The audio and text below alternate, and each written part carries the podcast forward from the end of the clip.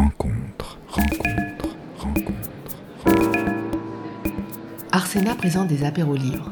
Aujourd'hui, lundi 17 mai 2021, Gwenola David s'entretient avec Chantal Decmine, autrice de Lire la ville, manuel pour une hospitalité de l'espace public, publié aux éditions La Découverte, Dominique Carré. Bonjour à toutes et à tous, bienvenue pour ce nouvel apéro livre organisé par Arsena. Nous recevons aujourd'hui Chantal Decmine pour euh, Lire la ville, manuel pour une hospitalité de l'espace public, qui a été publié par La Découverte, Dominique Carré. Bonjour. Bonjour à vous. Quelques mots d'introduction. Donc, euh, vous êtes euh, architecte euh, urbaniste, diplômé en 76, et vous avez fait également des études en philosophie, en psychanalyse, jusqu'à obtenir un diplôme d'études approfondies de socio-anthropologie. Et puis, depuis une quarantaine d'années, vous répondez à des commandes publiques par une approche un peu particulière, puisque vous mêlez approche urbaine et sociale en vous appuyant principalement sur des récits littéraires. Donc nous aurons l'occasion d'y revenir puisque ça fonde votre, euh, votre démarche. Lire la ville, manuel pour une hospitalité de l'espace public, a été conçu comme un manuel pratique, mais qui s'adosse à une pensée euh, très consistante, très étayée, à une éthique aussi de la ville qui appréhende l'espace public comme un territoire d'hospitalité. Vous partez de l'existant et vous tentez de le saisir euh, en croisant des dimensions spatiales, sociales, philosophique, historique, anthropologique. Enfin voilà, c'est extrêmement riche. Avant d'entrer dans le vif du sujet, eh bien peut-être repartons des définitions. Qu'est-ce que vous définissez comme l'espace public? Bah, L'espace public a une définition euh, assez simple et technique. Les, parcelles euh, dans la ville, enfin dans, toute la nation, dans tout le territoire national, sont ou privées ou publiques. Donc l'espace public, c'est une très très grande parcelle elle est toujours continue en fait, euh, et elle est bordée euh, par l'espace privé. En particulier, elle va être euh, représenter un, creux, l'espace public va représenter un creux dans les villes où l'espace privé construit ses bâtiments et donc l'un et l'autre vont être forme et contre-forme l'un pour l'autre. C'est-à-dire que l'espace public ne, peut pas se résoudre à une chaussée et des trottoirs, par exemple, mais euh, on comprend bien que la peau de l'espace public est faite par les façades, qui est la peau de l'espace privé aussi. Donc on a un rapport extrêmement euh, étroit. Et, dialectique entre les deux. Il se passe beaucoup de choses entre, entre cet espace privé et cet espace public, et en particulier à l'endroit de la rencontre entre les deux, où se font la négociation des intérêts privés entre eux et des intérêts privés avec l'intérêt collectif euh, commun. Voilà. Et vous insistez aussi, euh, d'ailleurs, sur l'importance de ces fameux rez-de-chaussée, de ces fameux commerces qui ont été euh, si longtemps fermés, comme ces espaces euh, qui sont des frontières entre l'espace privé et l'espace public, là où se fait à la fois la, la, rencontre, là où commercent les gens, c'est-à-dire où l'échange monétaire est aussi accompagné d'un échange de paroles. Et ça, c'est aussi fondamental dans l'approche que vous avez des espace public, qu'il puisse y avoir ces lieux de porosité d'échange. Mm. Déjà, cette, cette pliure entre l'espace public et l'espace privé est extrêmement riche, mais à l'endroit euh, des commerces, elle devient d'une valeur euh, extraordinaire. Euh, on, note bien que dans le verbe commercer, on a faire commerce et avoir commerce. Donc c'est un rapport, comme vous le disiez, assez complexe qui n'a rien à voir avec la vente. la vente, c'est tout à fait autre chose. Et c'est intéressant à, distinguer parce que dans la disparition des commerces, par exemple, les commerces sont remplacés par des entreprises de vente. Des, des, endroits où au lieu d'avoir affaire à des commerçants, on a affaire à des salariés d'une entreprise. C'est tout à fait différent dans le rapport et avec les, les clients et avec la ville et avec la situation dans, dans la ville. Je dirais que les, commerces, euh, ce sont des petits théâtres, pour aller dans, votre domaine, si je peux, de plusieurs façons. Les, vitrines sont des petites mises en scène tout à fait extraordinaires et qui euh, écartent la rue, enfin l'approfondissent, la font miroiter, euh, font qu'on perçoit, on a une illusion d'optique, on n'est pas seulement dans la géométrie du U de la, rue, on a des ouvertures sur des espaces extrêmement inventifs qui sont ceux des, vitrines. Et puis surtout, à, l'intérieur d'un commerce, on a un, rapport entre les personnes euh, qui est extrêmement instructif dans le sens on apprend à vivre en société, en particulier dans les commerces. Hein, c'est-à-dire que euh, dans les commerces, comme vous le disiez, il y a toujours un, échange de paroles. Euh, il y a une espèce d'autorité, enfin de, puissance invitante qui est le commerçant. Et les personnes qui sont là peuvent avoir un rapport entre elles doué de politesse parce que justement il y a cette triangulation des relations qui passe par la, présence du commerçant. De la même façon que le commerçant a un rôle extraordinaire et comment dire euh, particulièrement opportun, pertinent en matière de sécurité urbaine, parce que il, euh, a intérêt à veiller sur le, bout de trottoir qu'il y a devant chez lui. Il y a des, moments ou des pays où même les gens sont là, doivent nettoyer le trottoir euh, qui, est, qui, est, devant chez eux. Mais là, naturellement, un commerçant veillera à ce que chez lui, devant chez lui, ce soit bien. C'est-à-dire qu'il n'y ait pas de, délit, qu'il n'y ait pas de saleté. Il, va faire une espèce de police très douce parce qu'elle n'est pas du tout euh, marquée des signes de l'agressivité que peuvent porter la, police elle-même et qui, de ce fait, déclenche euh, des violences envers elle. Quoi. Donc on, a un rôle du commerçant qui est en train de disparaître d'ailleurs de la ville. Et c'est une des, euh, catastrophes de l'espace public, je dirais, la disparition du petit commerce et du commerce de, de rez-de-chaussée d'immeubles. Euh, il a un rôle extrêmement euh, urbain.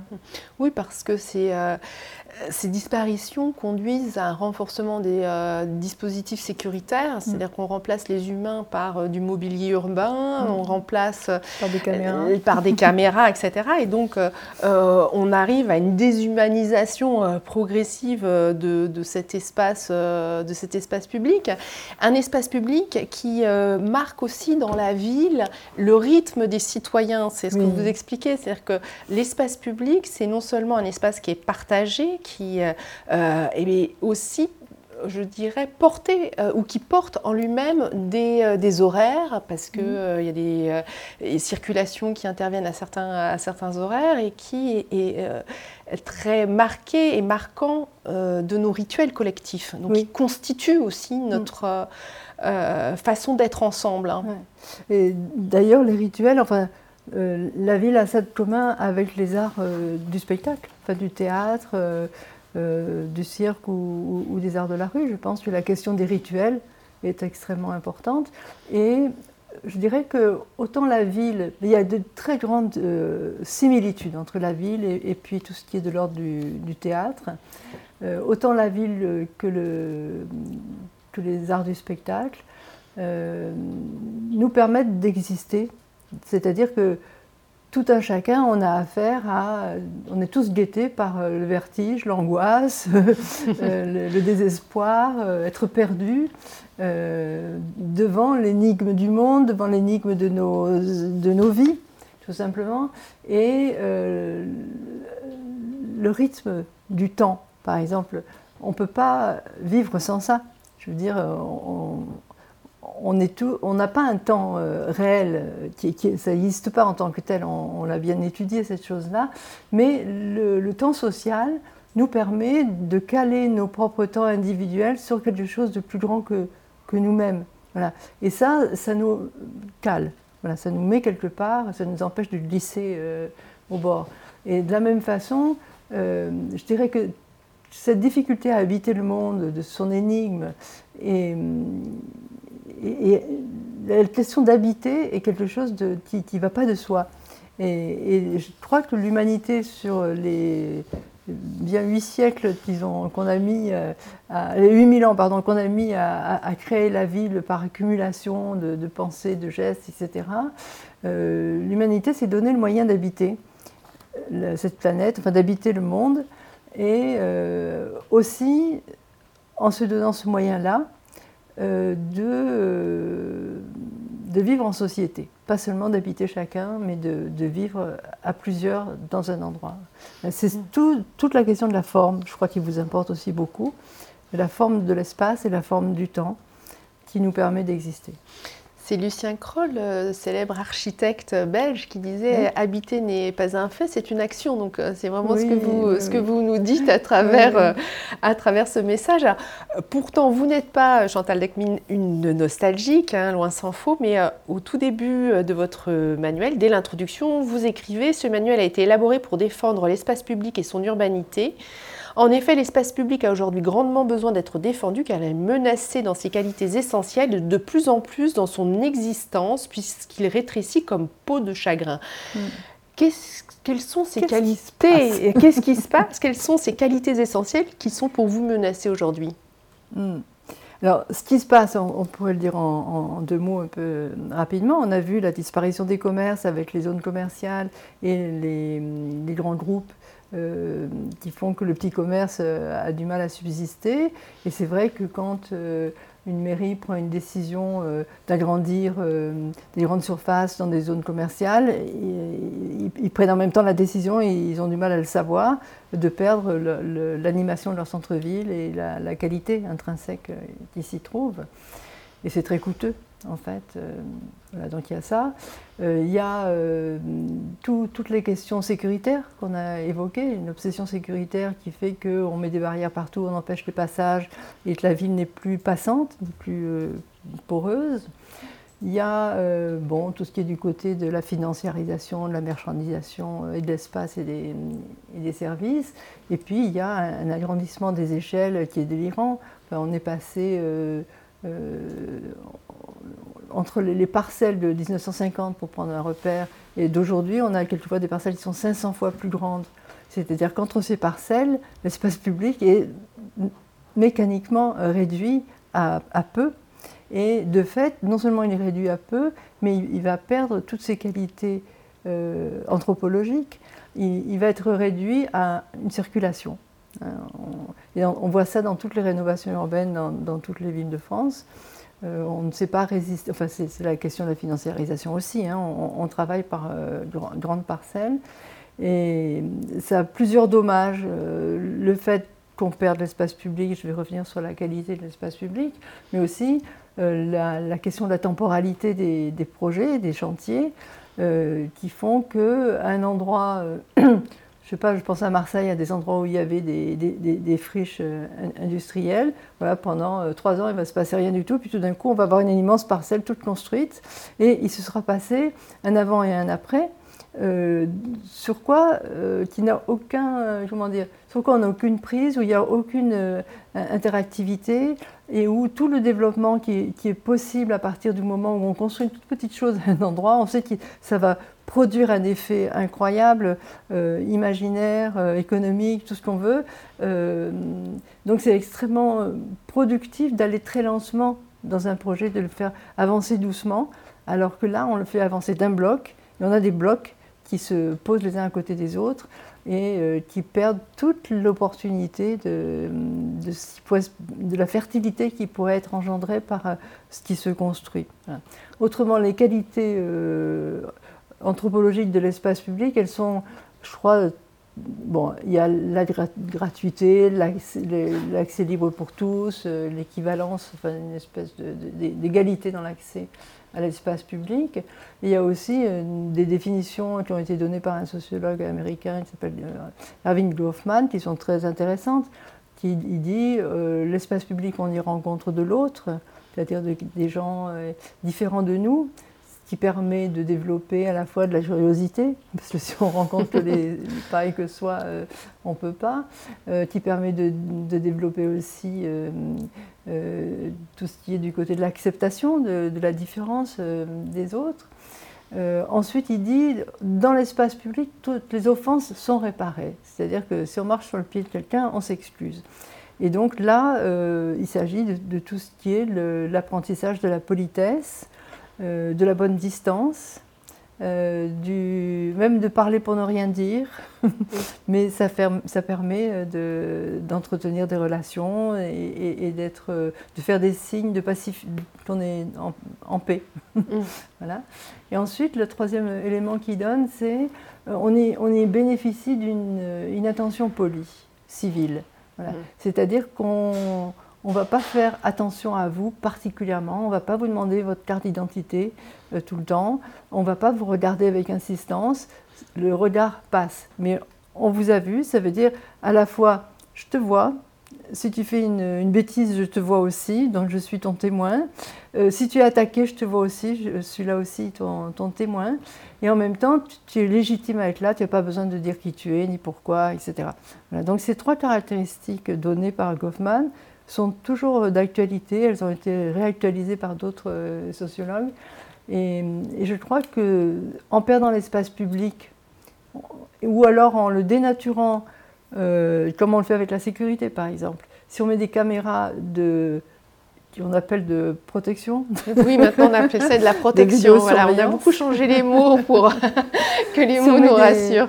Des, caméras dans, dans l'espace public, c'est pas seulement euh, que ces lois énoncées par Goffman euh, sont un petit peu euh, modifiées ou non, elles sont annulées. Mmh. Le, fait d'ajouter des règles à une loi fait que la loi disparaît immédiatement. C'est comme la citrouille et le carrosse. Hop, il n'y a plus. C'est d'ailleurs ce sociologue, euh, Ring Hoffman, qui a beaucoup développé euh, cette réflexion sur, euh, sur les rituels qui nous constituent en, tant que société. Mm. Ce n'est pas un phénomène non plus nouveau, ce que vous décrivez, puisque mm. c'est aussi la conséquence de ce qu'on a appelé l'urbanisme moderne, qui prend son extension, vous citez les, les années 50, mais qui croit et qui va parachuter des, des endroits résidentiel ou qui va étendre les villes et qui mm. finalement va euh, euh, écarter les mailles du tissu urbain mm. jusqu'à ce qu'elles soient tellement lâches qu'il euh, n'y ait plus de tissu d'une mm. certaine façon, qu'on n'ait plus ces qualités-là. On a un renversement de la figure urbaine.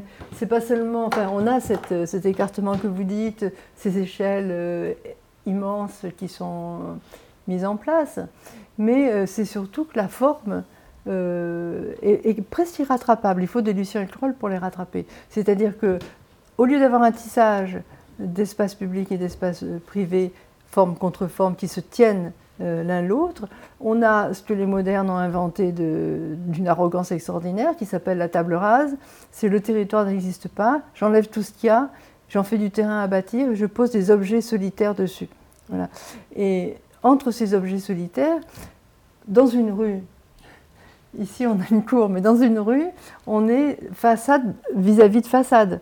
Voilà. Quand on est dans euh, un espace moderne, on peut très vite avoir, selon la charte d'Athènes, la façade vers le sud, c'est-à-dire toutes les, les, immeubles se tournent, se tournent le, dos. Pas seulement, ils sont face à dos. Voilà. Mhm. Ils se tournent le dos et ils sont éloignés les uns des autres, ils n'ont pas de rez-de-chaussée. On ne peut plus faire de rue avec ça. Sauf Lucien Kroll y arrive. Hein mais euh, quelques autres, mais pas beaucoup. Euh, et puis, ce n'est pas la tendance euh, majeure. donc, on a une, forme d'objet solitaire sur un, espace qui n'a plus d'orientation. tout l'espace de la ville est orienté par le sens. Il est polarisé par des endroits institutionnels ou des endroits forts ou géographiques ou culturels, qui fait que chaque centimètre carré a une valeur à la fois symbolique et financière. Hein, je dirais que c'est comme sur les marchés ou dans les cimetières, ou, à l'opéra. Voilà, les, emplacements sont, les places sont des emplacements et ont des valeurs euh, vectorielles euh, particulières mmh. chacune. Or, dans un terrain à bâtir posé par la table rase moderne, il n'y a plus. On a effacé tout, le sens qui était là et on a un espace euh, homogène, je trouve plus le mot, mais enfin voilà, il n'y a, plus de, sens euh, précis ni de valeur de différence. Et là-dedans, on est dans une espèce de, de, vide, d'autant que la, parcelle en question n'est pas publique. Donc on a quelquefois 6000 habitants sur une parcelle de 25 hectares qui n'est qu'une parcelle privée appartenant à un logeur par exemple, et l'espace entre les immeubles euh, n'ont rien de prêt pour une vie publique, alors que c'est un gros village quand même, hein, 6000 habitants déjà. et euh, je me souviens d'une époque où on on s'étonnait que les gens jettent par la fenêtre des, détritus ou même des, frigos, mais pourquoi pas Puisque l'espace n'existe pas. Celui qui l'a en bas n'a mm. pas de sens. Voilà, on comprend que dans cette anomie-là, il puisse se passer des choses étranges. Euh, si à vous suivre, euh, Chantal Lecmine, on a perdu avec ce modernisme qui fait table rase aussi ce processus euh, historique de fabrication de la ville qui s'inscrit dans un temps long, c'est-à-dire que ce sont euh, les habitants qui vont peu à peu fabriquer la ville, la faire évoluer, etc., pour mm. la, la, transformer et, mm. la co-construire d'une certaine mm. façon. Là, on arrive avec un, un, projet clé en main qui est posé et il n'y avait rien, et puis il y a. Donc il y a cet euh, effacement aussi euh, temporel qui, euh, qui est très, très important. en termes de temporalité, on vient de vivre une période quand même très mm-hmm. particulière avec une année où l'espace public a été d'une certaine façon interdit, puisque euh, on, ne pouvait plus, euh, dans un premier temps même, aller se promener dans les parcs, dans les espaces publics, on ne pouvait plus se rassembler dans l'espace public. Euh, les endroits publics ont été pour la plupart fermés. Comment est-ce que vous voyez l'impact de cette période justement sur le, je dirais, le citoyen et la société? Je crois qu'on voit à l'œuvre euh, justement des, règlements qui sont des règlements d'hygiénisme, hein, comme on a des règlements euh, sécuritaires et qui euh, transforment l'espace public là au point de l'interdire, de, le rendre interdit, hein, et que ça fait toucher du doigt. effectivement, c'est vrai que l'hygiénisme avec la sécurité, ça a été deux, grands ennemis de la ville qui ont beaucoup agi pour, pour la détruire. Et au lieu de considérer que la ville, c'est tout ce que nous avons, on a mis très très longtemps à faire euh, cet espace, à créer cet espace, à le penser, c'est un trésor. Voilà. Et euh, au lieu de se servir de, ça, de s'en servir comme appui euh, pour lutter contre la pandémie, par exemple, on va la fuir ou dire que oh là là, la ville, ça va pas du tout, c'est un lieu de contamination, etc. Et de fait, il y avait plein d'autres façons de, regarder ça, et on aurait pu au moins, euh, je dirais, chaque fois qu'on a une, décision prise sur le plan sanitaire, regarder quels sont les impacts euh, que cette décision a sur la ville, sur sa qualité, sur son identité, sa singularité, et sur l'usage qu'on a de la ville. Et on aurait pu aussi... Euh, penser que tous ces lieux dont on parlait, les commerces ou, d'autres lieux, euh, auraient pu, au contraire, dans leur diversité, empêcher qu'on fasse la queue et se contamine devant un seul commerce mm. qui reste ouvert ou à telle heure, etc. Enfin, je pense qu'il y a ça, et puis que surtout, je crois, enfin j'espère, que ça fait la démonstration de ce que l'espace public est notre milieu naturel, et qu'on en est extrêmement privé. On est très très privé quand on en est privé et que l'espace privé, nos, chez nous, nos chez soi, euh, n'ont de valeur quasiment que en alternance avec cet espace public et c'est cette liberté que nous avons d'aller et venir entre les deux qui fait le plaisir à vivre aussi, enfin qui fait euh, euh, l'intérêt voilà, de, ça fait partie de notre intérêt d'exister, tout simplement. On dit beaucoup qu'il y a des gens qui sont beaucoup déprimés avec ça, mais c'est vrai, c'est une atteinte euh, fantastique de devoir être euh, enfermé chez soi. On comprend à quel point c'est un enfermement si on ne peut pas jouir de l'espace public euh, comme on le fait d'habitude sans même s'en rendre compte. Donc là, je crois que ça a permis de, de concrétiser, de, de faire apparaître quelque chose qui était mm. peut-être complètement impensé pour les, pour les citadins. Et pendant cette période, d'ailleurs, on a pu euh, voir à quel point euh, l'importance hein, d'être ensemble et d'être dans, de recréer un espace euh, public a, joué, puisque on pourrait interpréter finalement ce cérémonie, cette cérémonie des bruits de casserole à 20h tous les soirs sur les balcons comme une façon de recréer un espace, de sortir de cet espace privé pour recréer du commun à travers la ville. Et ça, les, les, ça a été plus fort que tous les interdits, puisque bravo avant l'interdiction de descendre, euh, finalement, les citoyens, euh, les, les, humains ont montré qu'à quel point ils avaient besoin de se sentir mm. ensemble, euh, mm. au-delà de ces solitudes d'appartements. Mm. C'est quand même assez, assez encourageant, ça, n'est-ce pas? Oui, oui, tout à fait. Alors, vous avez intitulé votre, votre manuel, je reprends parce que ce terme manuel il est très important et d'ailleurs il faut vraiment féliciter euh, votre éditeur Dominique Carré parce que c'est d'une très très belle qualité. Les illustrations sont euh, extrêmement euh, bien choisies. Vous l'avez donc intitulé Lire la ville. Alors évidemment, ça a un petit peu une, une, raison d'être hein, puisque vous avez fondé à Marseille une association en 97 qui s'appelait Lire la ville et qui réunit une équipe qui avec des écrivains, des artistes, des architectes, des paysagistes, des philosophes. Et euh, est-ce que vous pouvez nous raconter un peu ce que c'était que, enfin ce que c'est que cette association euh, Lire la ville et ce que c'était que ce geste euh, de créer ce rassemblement assez, ouais, c'est point de vue très différent au fond. Mm. Alors c'était en effet parce que nous avions tellement de financement public qu'on a dû déposer le bilan.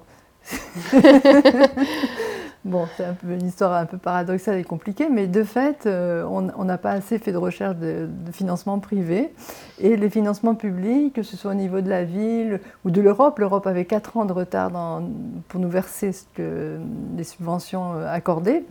Euh, donc il y avait trop de retard dans les versements et on n'a pas tenu le choc. On était 10, salariés, on n'a pas pu euh, dépasser janvier 2012. Voilà. Mais on a duré 15 ans quand même, euh, un peu à contre-courant, je dirais, d'un certain nombre de, procédures. Voilà. Et on avait deux, deux, sujets principaux, je dirais.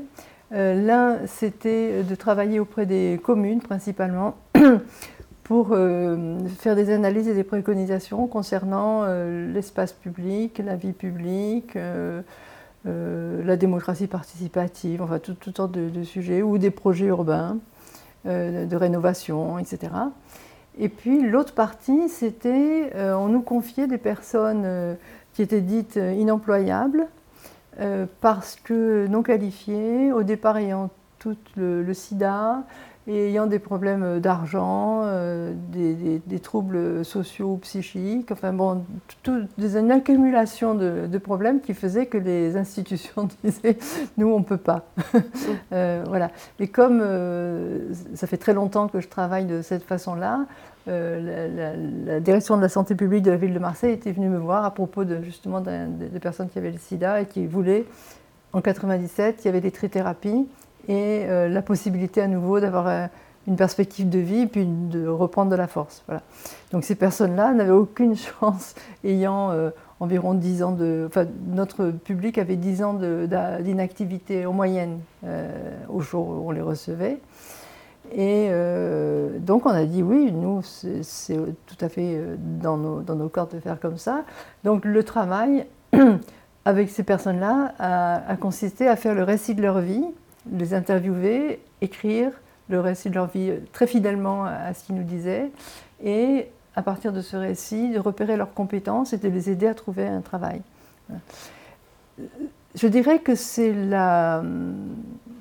l'efficacité manifeste et extraordinaire et la beauté de ce travail-là qui m'a donné une complète confiance dans faire avec ce qu'il y a plutôt que d'essayer de tordre les choses pour le faire rentrer dans des cases. Bon, toutes ces personnes-là euh, n'avaient pas de, diplôme, euh, ou avaient, euh, je me souviens d'une qui avait un CAP de coiffure et qui a, après travaillé avec nous, au bout de 4 ans, a, passé un CAPES d'histoire. Voilà, des gens qui, en, principe, avaient appris dans la vie, comme ça plutôt, et quelquefois appris dans, des métiers un, peu parallèles et non, non licites même. Et toutes ces personnes étaient douées de tellement de, compétences. Si on regardait simplement, si on tendait l'oreille, si on regardait ce qu'elles avaient, euh, que c'était seulement difficile à articuler pour dire voilà, ce poste-là, ce serait le mieux. Mhm. Parce qu'il y avait beaucoup de possibilités ouvertes chaque fois. Voilà, donc, c'est vrai que hum, c'est à partir de là, je crois, que j'ai eu la même. J'avais déjà cette confiance dans ce qu'on rencontre dans l'espace. Euh, de se dire, il euh, n'y a pas des questions de c'est bien, c'est pas bien, c'est beau, c'est pas beau, euh, quoi que le beau c'est important, mais ça vaut ou ça vaut pas. mais c'est là, et est-ce que c'est intéressant Est-ce que c'est caractéristique de la singularité de ce qui est là, de cette personne ou de ce lieu? Et si oui, c'est intéressant de s'appuyer dessus. Voilà. Mais Lucien Kroll a fait pareil, je me souviens. Euh, on, est, on est amis avec Lucien. je me souviens d'une fois où il était allé, après le tremblement de terre en Italie, je ne me souviens plus du nom de la, de la, commune, tout était par terre. Et on lui a demandé qu'est-ce qu'il conseillait. Il a dit ben, il faut regarder où il reste des moignons, des choses solides qui sont encore là, et repartir de ça. Voilà.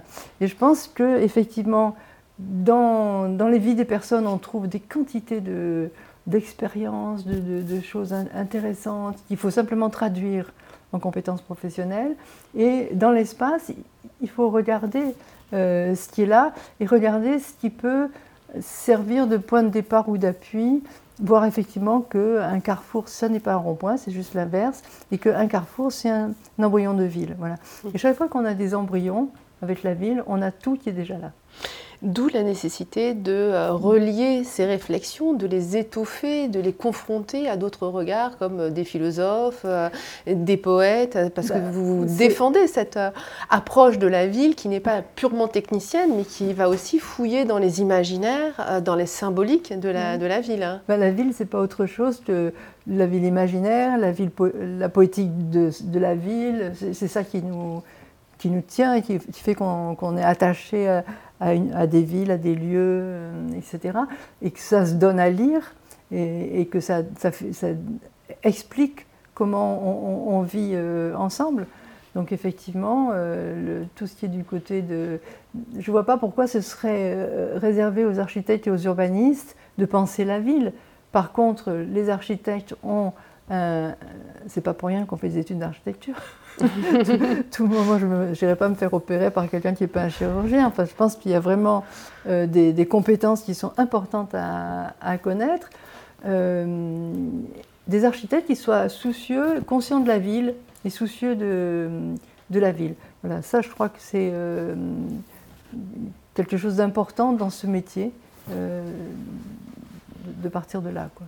Donc partir d'une cartographie, d'une lecture de la ville, alors comment ça se traduit? Par un récit, par euh, justement une carte que, que, que l'on établit à partir des, des observations ben, Il y a plusieurs façons de faire. Je pense à deux expériences euh, qu'on a.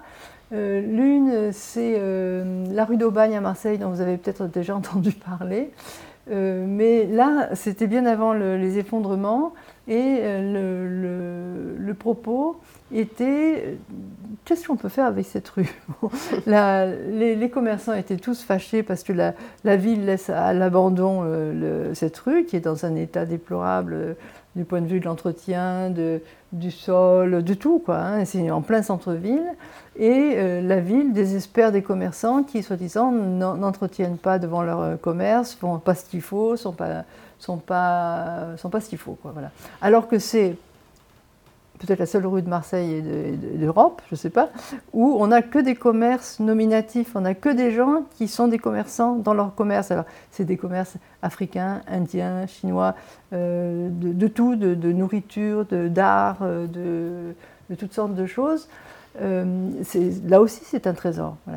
Et bon, on a proposé que la, la ville, en tant que puissance invitante, dans cette espèce de dialogue où on se renvoie la balle, prennent la main et considèrent que l'espace public, ça n'est pas effectivement que la chaussée et les trottoirs, mais que c'est tout le, le, U de la rue et proposent un coup d'éclat sur la rue. Donc, de reprendre au moins jusqu'au niveau des rez-de-chaussée premier étage. Donc là, avec une partie de mon équipe, des deux artistes, ils ont fait un relevé extrêmement euh, on a recopié la rue d'Aubagne sur la rue d'Aubagne. Ils ont fait un relevé absolument fidèle de tout ce qu'il y avait et observé tout ce qui était dysfonctionnant un peu. Bon, par exemple, une, une qui n'arrive pas jusqu'au sol, euh, une, grille d'aération qui est cassée, le, trottoir qui est, qui est, cassé aussi, des, marches qui manquent. Ce qui manque très souvent, les numéros de porte, le nom de la rue. Euh, des, fils électriques qui pendent, des machins qui servent plus à rien qu'on n'a pas enlevés, des enseignes, trucs comme ça. Et puis, chaque fois que les, commerces étaient, les devantures étaient abîmées. Voilà. Donc, pour chaque devanture, on a fait un nuancier et puis proposé que, par exemple, si sur la partie gauche de la devanture, on a un truc tout cassé, on refait le, matériau, que ce soit du bois ou autre chose, et on reprend le graphisme qu'il y a de l'autre côté on, poursuit le, à coiffeur il manque le haut, on remet le haut. Voilà. On, remet juste, on, recopie sur ce qu'il y a. Donc ça, ça a été un, des projets, je crois, qui était vraiment issu de l'observation et qui a été magnifique. Très très beau projet, non réalisé euh, aussi. je vous rassure. Je crois qu'il n'était pas assez cher. ah oui, et puis ce qui était formidable, c'est qu'on avait branché Ilotopie avec nous et, qu'ils étaient d'accord. Alors l'idée, c'était de faire le chantier avec une rapidité de la foudre, c'est-à-dire de tout, préparer absolument de façon très très précise, de, évidemment d'inviter à travailler des gens de la rue qui étaient euh, euh, électriciens ou peintres, etc. Et de tout préparer à fond pour qu'on puisse faire toute la rue en 15 jours, un mois. Oui, la métamorphoser euh, soudain. Tout, tout d'un coup, faire la. Voilà, je crois que c'était non, j'exagère, je crois que c'était un mois ou un mois et demi. Et Ilotopie, ils étaient d'accord pour le faire, pour gérer le chantier et pour faire une, fête de toutes les semaines dans la, dans la rue. Quoi. Voilà. Donc, et, voilà, donc ça ne s'est pas fait.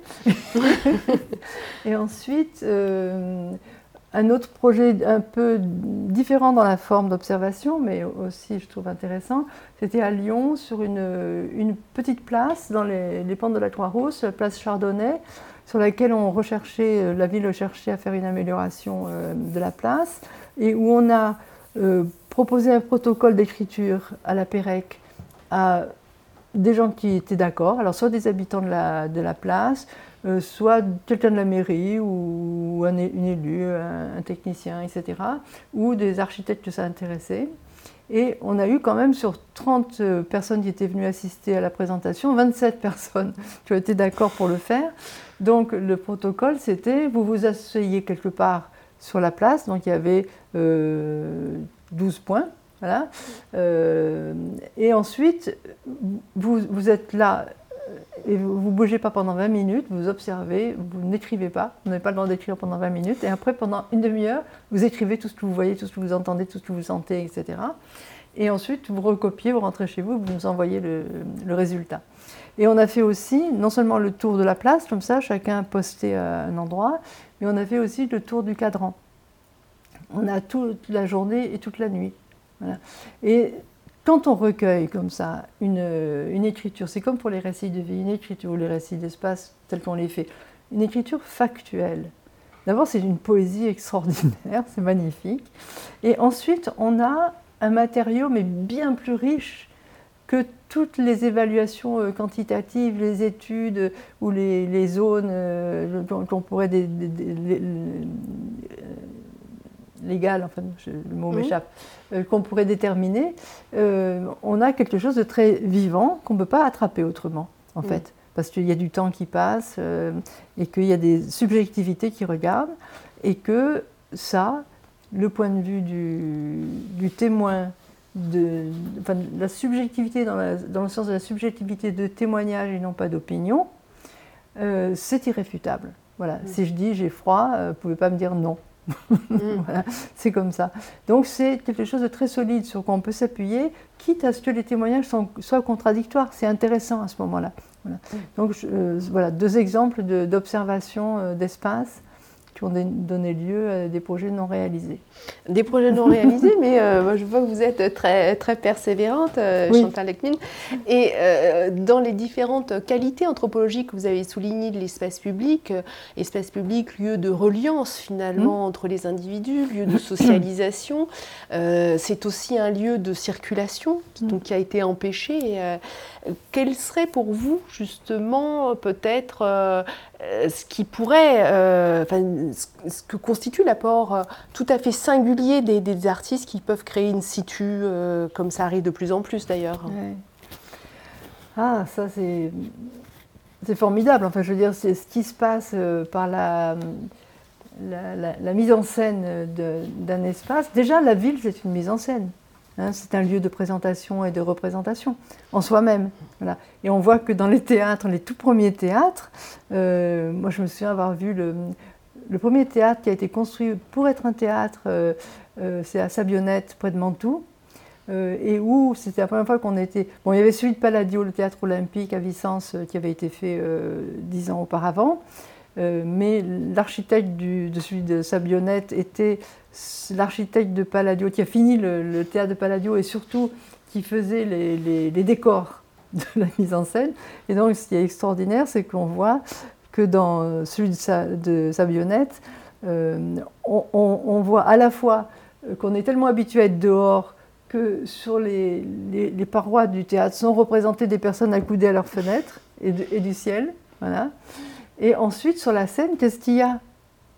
Il y a la représentation de la ville en perspective, comme dans le théâtre classique. Hein.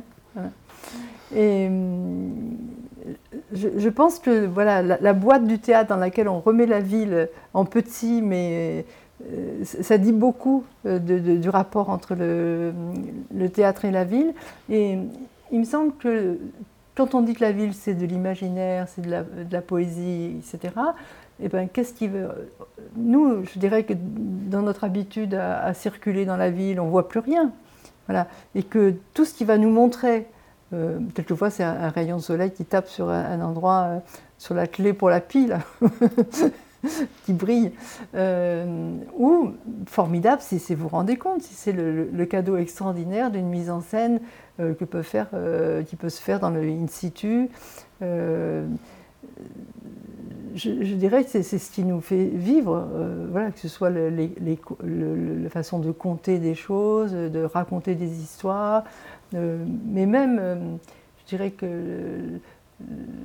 la, régie lumière, le, son, le paysage sonore, la ville entière est, faite de ça et magnifiée quand quelque chose de cet ordre-là vient s'y mettre. Et je me dis que les, urbanistes et les décideurs de la ville seraient bien inspirés de prendre dans leur équipe des gens du théâtre et des arts de la rue pour que, à chaque fois, comme je le disais pour le, rapport entre le sanitaire et le civil et l'urbanité, euh, que chaque fois on puisse penser la ville comme ce qu'elle est. Elle est le théâtre de notre vie. Et, les bâtiments ne euh, sont pas neutres, ils racontent des choses. Et si on les aide à, raconter des choses, c'est encore mieux. Et il me semble que même les costumes, je veux dire, on est dans un rapport à la sécurité, par exemple, qui manque complètement d'humour. oui, ça veut pas dire que on est loin, caractérise les forces de sécurité, l'humour. On est loin, on est loin de, balayer tout l'éventail des postures possibles que ce soit euh, sur l'autorité simplement euh, ou la sécurité. Et euh, moi, je rêve que les, caméras soient renversées, qu'on fasse des petits spectacles devant les, caméras plutôt que. ou qu'on appelle à l'aide quand il y a une caméra. On pourrait faire des live streams devant les caméras de surveillance. Il y a pas mal à faire de ce côté-là. Mais il me semble que. Comment dire il y, a, la régie lumière et tout ça, mais il y a des costumiers aussi. Je crois que on, pourrait penser les costumes euh, des policiers autrement. on pourrait aussi euh, penser, euh, ben, je pense à toute la question de l'entretien et de la nuit. Enfin, il me semble que le théâtre aurait beaucoup à amener dans l'appréhension de la ville nocturne, qui n'est pas du tout la même que la ville diurne, et aussi dans tout ce qui fait que la... Bon, par exemple, les, états de chantier dans la ville. Le, on, vit toujours les chantiers comme s'ils étaient provisoires. Or, c'est un état de chantier permanent, la ville. Enfin, si il suffit de traverser Paris ou Marseille ou n'importe quelle ville, on voit que tout est avec des trous partout, des, grillages, des barrières, etc. Or, le chantier, c'est le premier spectacle de rue pour moi. Mm. C'est vraiment le, plus élémentaire et qui est bourré d'intérêt parce que, euh, entre autres, euh, euh, on y apprend à regarder le travail. Les enfants voient, on voit plus beaucoup de travail aujourd'hui. Hein. en Asie, on voit le travail dehors. En France, il est tout caché le travail. Or, sauf dans les, chantiers. Et il me semble que euh, un chantier pourrait être vu comme un cirque, quoi, parce que ce sont des exploits qui s'y déroulent. On pourrait même faire de la mise en scène, on pourrait mettre de la musique, on pourrait faire des points de vue. Il y aurait beaucoup à faire euh, pour transformer la ville à travers ces chantiers en, spectacle intéressant et, valide. Enfin, je veux dire quelque chose qui, vaut, quoi, qui est Quand je parlais de manuel, euh, on voit bien qu'il y a euh, des exemples, des marches à suivre et que c'est bourré d'idées au, fil, euh, au fil des pages. une des qualités que vous défendez très profondément, c'est justement cette, cette qualité d'hospitalité mm. du, territoire, de, de, l'espace public, cette façon d'accueillir, avec mm. d'accueillir l'autre au mm. fond, et que accueillir l'autre, ça veut dire aussi euh, l'amener avec les autres d'une certaine façon. Euh, et ça, c'est quand même une chose euh, que de rassemblement. C'est un mouvement de rassemblement qu'on pourrait favoriser avec le spectacle. C'est-à-dire que mm. le spectacle cueille les badauds et les met avec les autres. Donc, mm. dans cette notion d'accueillir, un terme très fort que mm. vous employez. Mais vous, vous venez de, de dérouler l'étymologie du mot, qui veut dire lire, légérer, reconnaître c'est-à-dire voir quelqu'un, le reconnaître, euh, cueille comme mettre avec, comme cueillir et mettre en bouquet, et ad, aller vers. Voilà. C'est-à-dire que ce mouvement d'accueillir, il, repose sur euh, à la fois la reconnaissance et euh, amener avec. Et c'est vrai que tout ce qui est... déjà l'attachement au lieu produit ça. Quand on est plusieurs à, aimer un endroit, on forme une communauté en fait. Mm. Et euh, quand on va au spectacle, on forme une communauté euh, de gens qui ne se connaissent pas, mais on forme une communauté parce qu'on est tous en train de, subir, de, vivre des émotions euh, semblables et de regarder la même chose, etc.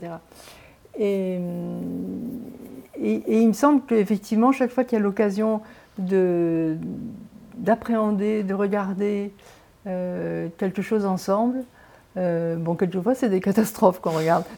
je parle de, je pense à la, à l'incendie de, la, cathédrale de Notre-Dame. Mais euh, aussi, je veux dire, si, chaque fois qu'il y a du spectacle, mais mm. quelquefois c'est des toutes petites choses, hein, un musicien, enfin mm. une personne qui délire même, ou je veux dire, il y a des spectacles très vite en fait euh, à regarder. Très éphémère. Donc c'est un, un, ouvrage extrêmement documenté, hein, je, le disais, qui est, euh, qui, vous, avez, vous êtes attaché à être très pragmatique, hein, parce que euh, c'est à la fois très érudit, euh, on apprend des tas de choses sur ce qui nous entoure, des bains publics, aux, lieux publics, enfin vraiment, c'est passionnant à lire, mais donc vous, avez, vous êtes attaché à donner aussi des exemples, des contre-exemples. de ce qu'il ne faut pas faire, et puis euh, des marches à suivre. Donc euh, euh, c'est aussi un, ouvrage que vous destinez aux, décideurs publics, en espérant qu'ils vont avoir un petit peu de temps pour le lire et qu'ils vont méditer. oui, il est aussi issu cet ouvrage des échecs dont je vous ai parlé précédemment, c'est-à-dire de se rendre compte à quel point les, communes ont peu de décisions. Enfin, comment le politique n'agit plus vraiment quoi, devant les, intérêts financiers, etc. Ils ne se donnent plus les moyens de, de prendre leurs décisions, d'avoir, euh, de voir leur avenir, d'avoir une perspective. Euh, ils, peuvent être très très vite pris, par exemple, par des, promesses fallacieuses d'emploi, des choses comme ça. Quoi. Ça, ça a une, pression, un levier euh, assez fort. Mais ce qui m'a semblé, c'est que il fallait arrêter avec le fatalisme et le cynisme et que s'il n'y a pas de raison qu'on puisse pas... Je veux dire, la ville, c'est un geste des humains. Voilà. Et donc, il n'y a pas de raison que ce geste, on ne le retrouve pas. Et je me suis dit que, à la fois, je dis c'est simple à faire, en même temps, je vois bien que ce n'est pas très simple, mais je donne des chemins élémentaires, euh, parce que je pense qu'il faut, il faut pas baisser les bras, quoi. il faut y aller, ce n'est pas une question d'être euh, pessimiste ou optimiste, ce n'est pas du tout la question il ne faut pas lâcher. Autrement, euh, on, appelle ça jeter le bébé avec l'eau du bain. Donc, ne pas lâcher, euh, c'est un, terme qui nous, euh, qui nous va bien. Un grand merci, Chantal Techman, pour cette venue, pour cette discussion. Et, et, donc, à lire, lire la ville. merci et bonne soirée.